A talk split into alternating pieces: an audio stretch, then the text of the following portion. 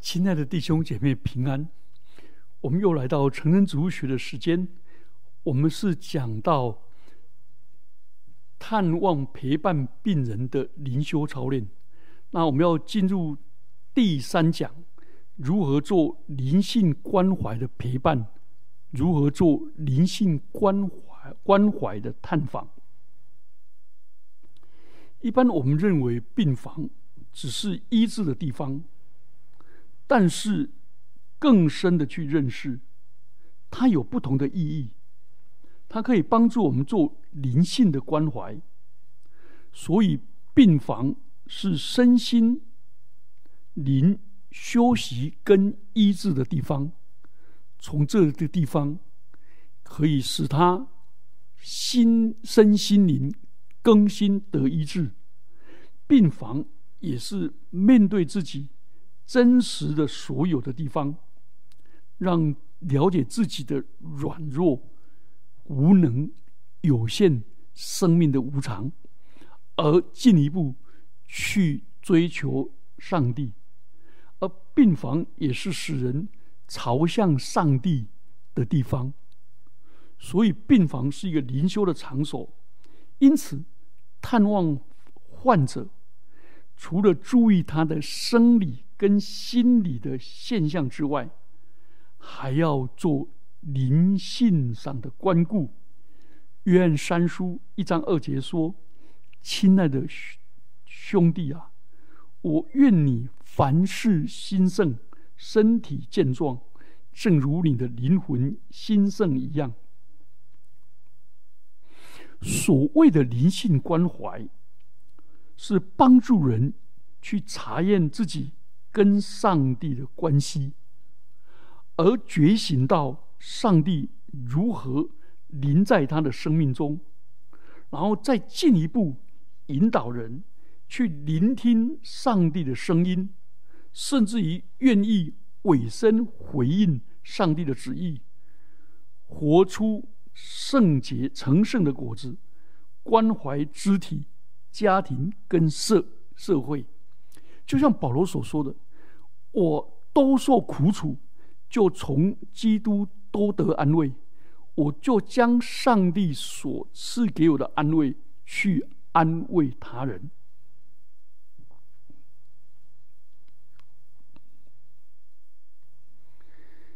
患者在生理上的疼痛，医院会为他们做疼痛强度的评估。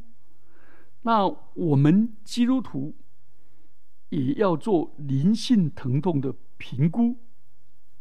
灵性的疼痛是指着因为灵性的缺乏跟渴望，所以一个人生病的时候，他的灵性层面会被触动。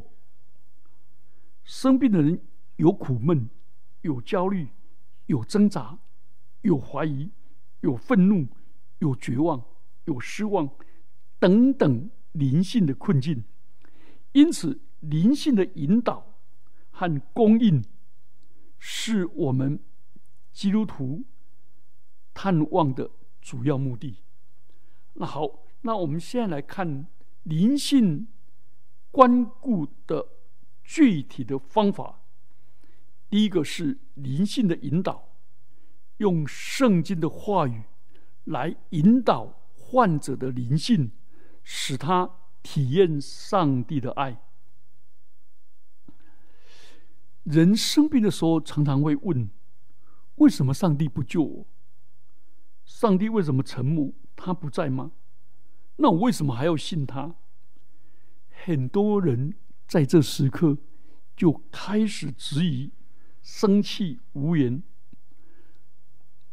这时候，我们先不要为上帝辩解，先坐在旁边陪伴聆听，然后用我们的手握住对方，沉默片刻。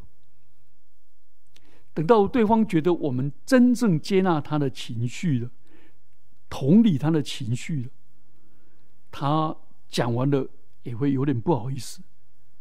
这时候，我们就可以引用罗马书八章三十八节到三十九节，因为我确信，无论哎无论什么都不能够使我们跟上帝的爱隔绝，不管是生是死，是活是天使，是临界的掌权者，是现在是将来，是高天是深渊，在整个被造的宇宙中，没有任何事能够把我跟上。跟上帝借着我们的主耶稣基督所给予我们的爱隔绝，所以上帝并非没有伸手来救我，而是先透过耶稣基督为我受苦。他深知我的苦，他为我的疾病受了鞭伤，钉痕就是计划。所以我们正在受苦，是参与基督的。苦难，上帝的爱仍然对我们不离不弃。好，第二方面，灵性的陪伴，用音乐做灵性的安慰。灵性的指引跟供应，除了圣经经文是基本的来源，用音乐和诗歌，也是我们对患者很大的帮助。因为音乐治疗带来安慰，你知道吗？最美的声音就是歌，最美的词章词句就是诗。所以，当我们唱诗歌的时候，是双倍的祷告，带给患者安慰。支持跟盼望，所以像奇异恩典非常的棒。奇异恩典有好多节，可惜一般只有第四节。他从蒙恩、成长，遇到苦难，然后上帝的话语，最后到天上荣耀的盼望。所以奇奇异恩典，通常他第四节是善终祷文。另外有一首比较有名的是《亲爱主牵我手》，啊，这一首虽然是临终的诗歌，但是生病的人唱起来很棒。还有《耶稣恩友》，台语叫做“记恶朋友”的亚说。啊，周玉峰的“主如主日明亮诚心”，他的歌词哎很感人。很有现代感。当我在黑暗、痛苦、绝望中，有一曙光照亮在我心，主如一颗明亮的晨星，带给我无限的希望。那患者在孤单、害怕的时候，如果有音乐跟诗歌陪伴，是帮助他稳定情绪，啊，进入与神相遇的时刻。第三，祷告带来属天的盼望。我们认识祷告的意义，祷告是与神对话，向神倾心吐意。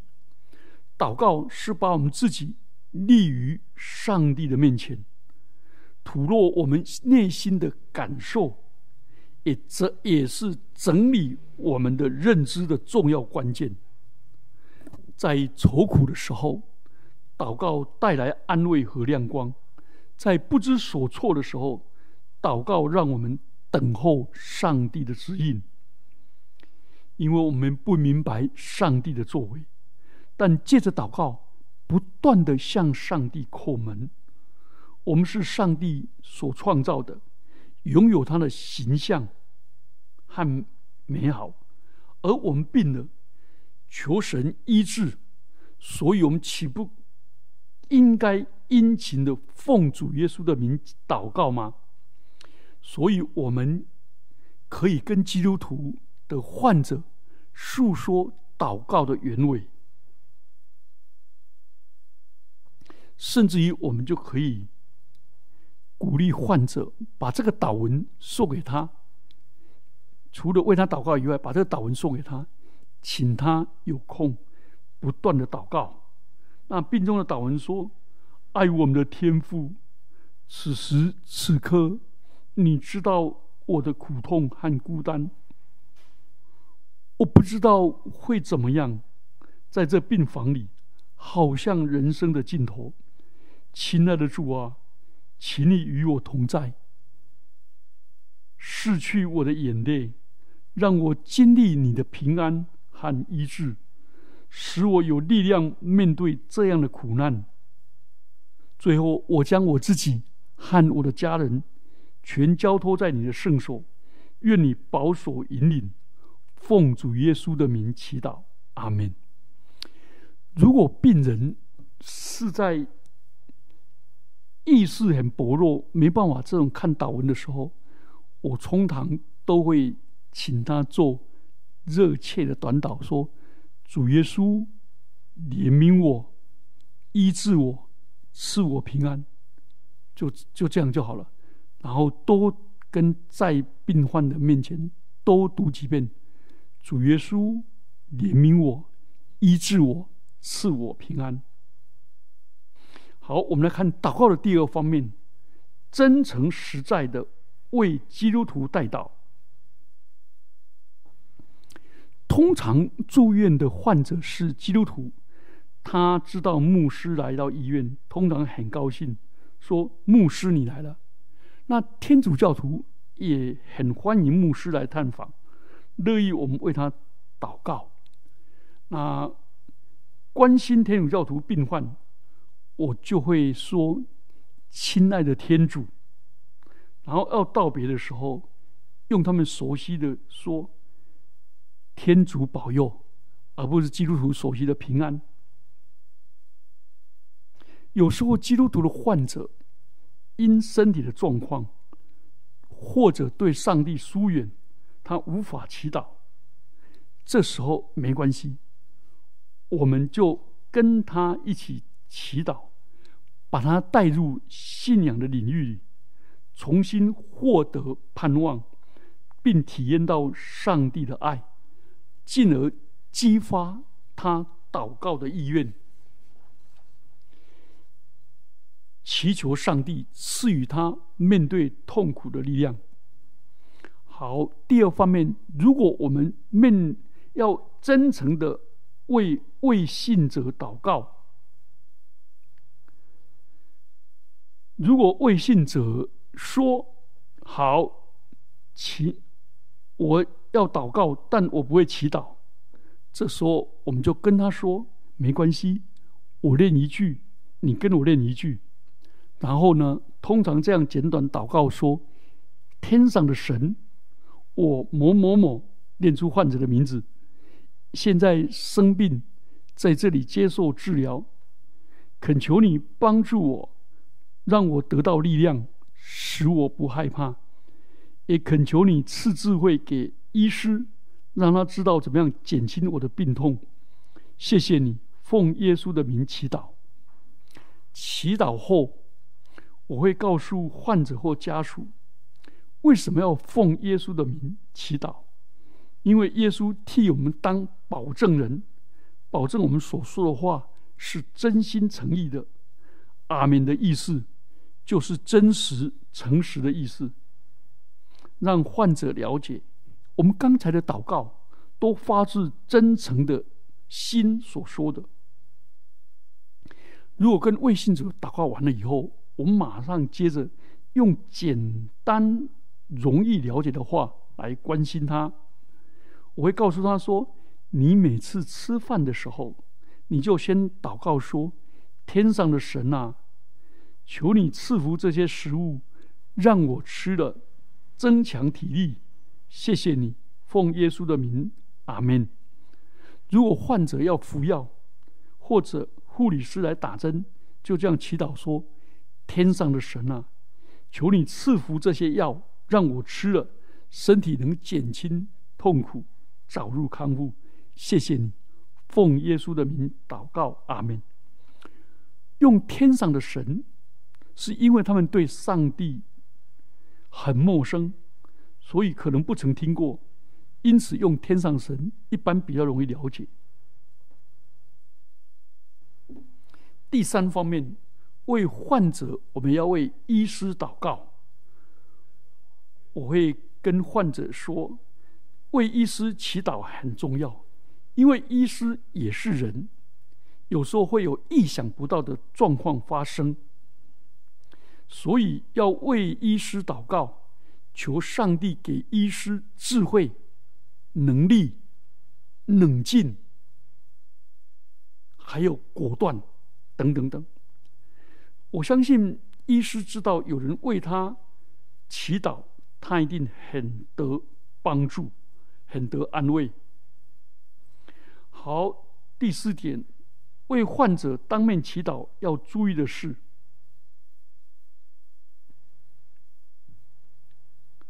为患者祈祷对基督徒而言是理所当然而且重要的事，但并非任何人、任何情况都非祷告不可，要视情况而定。即使对方拒绝我祷告，我在心中仍然默默的为对方祷告。祷告不要太长，更不要说他生病是因为犯罪的缘故，上帝惩罚他。所以祷告前应该了解患者的真正需要，尽量用对方能懂的词汇。